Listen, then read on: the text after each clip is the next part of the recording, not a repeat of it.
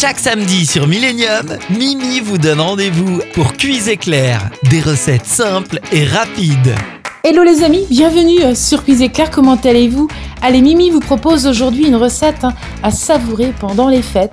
Et oui, les amis, Noël approche à grands pas, n'oubliez pas.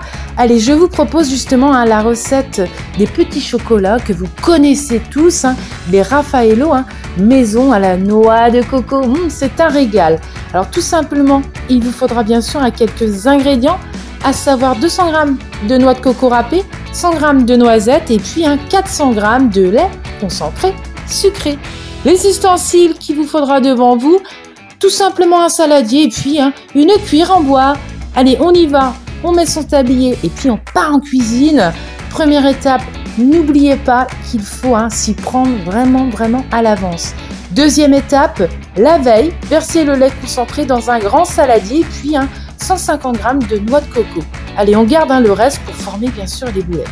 Bien mélanger l'ensemble, entreposer au réfrigérateur toute la nuit. Troisième étape, torréfier les noisettes au four à 150 degrés pendant 5 à 10 minutes et laissez-les refroidir.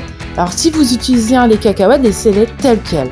Quatrième étape, le lendemain, formez des petites boules avec la préparation les concentrés coco, insérez une noisette et puis ou alors une cacahuète au centre dans chaque bouchée.